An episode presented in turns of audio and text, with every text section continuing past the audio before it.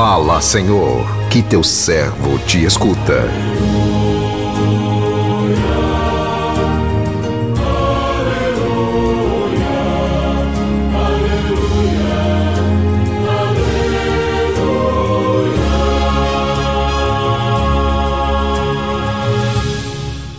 O Senhor esteja convosco, Ele está no meio de nós.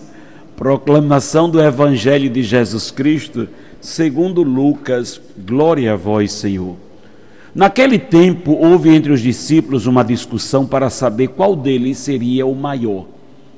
Jesus sabia o que estavam pensando, pegou então uma criança, colocou-a junto a de si e disse-lhes: Quem receber esta criança em meu nome, estará recebendo a mim.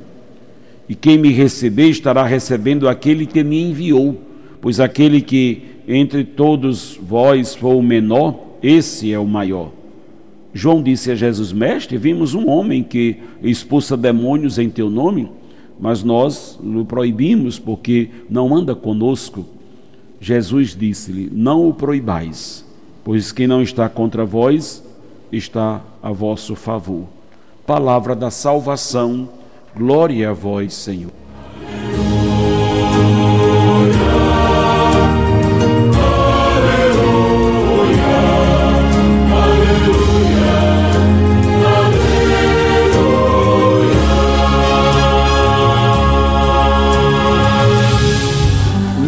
Irmão, minha irmã, ouvintes do programa Sim a Vida, Quanto mais conhecemos os ensinamentos de Jesus, mais vamos aprendendo a viver na simplicidade, assim como ele viveu enquanto caminhou aqui neste chão. O jeito simples de Jesus atraía multidões, principalmente os pequenos, que podiam entender claramente tudo o que ele ensinava. Quando deixamos de viver de forma simples, entra em nós a vaidade o desejo do poder que nos deixa cegos, que nos impede de enxergar a verdadeira beleza da vida, que é simplesmente viver.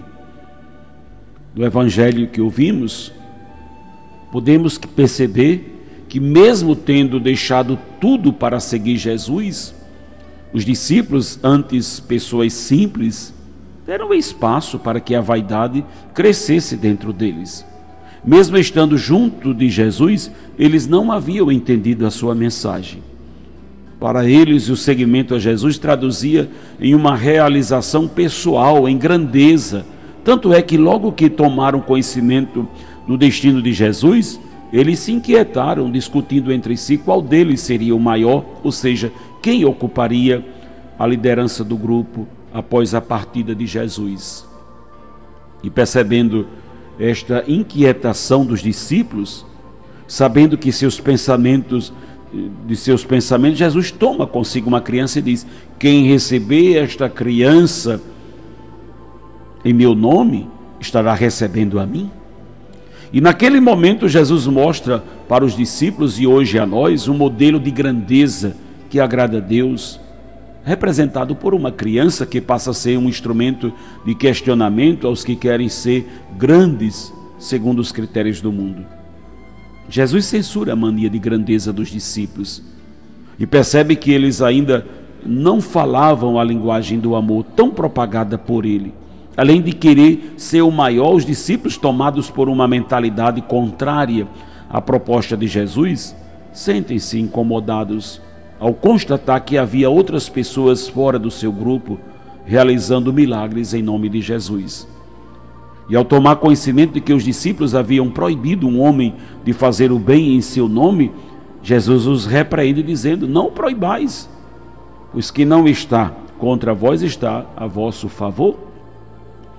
Essas palavras de Jesus vêm nos ensinar que nenhum de nós tem o direito, ninguém tem o direito de impedir alguém de fazer o bem.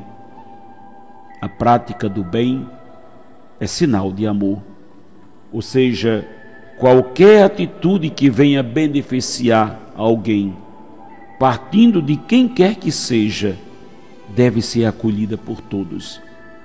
O exemplo mais marcante que Jesus quis passar para os discípulos e hoje para nós é a importância de cultivarmos em nossos corações a pureza de uma criança.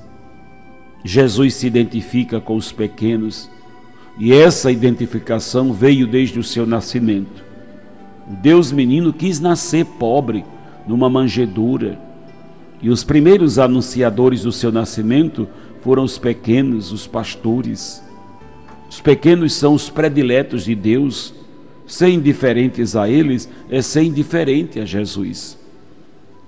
A nossa preocupação não deve ser com a promoção pessoal, e sim com a promoção da vida, acolhendo a todos com o mesmo amor, ainda que sejam pessoas que não façam parte do nosso grupo, em toda a sua permanência física aqui na terra.